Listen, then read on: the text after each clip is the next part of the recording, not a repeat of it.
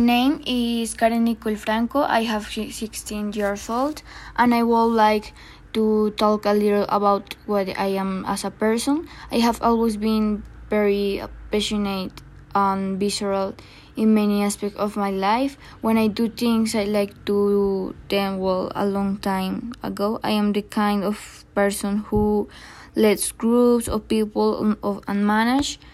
Um, to work individually in both areas, I stand out.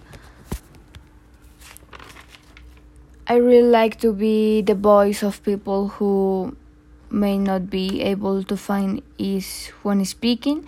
I like to include people who are shy or new in some field. Uh, and regarding the plan of a university, all my life I liked art and managed to find a great passion for makeup.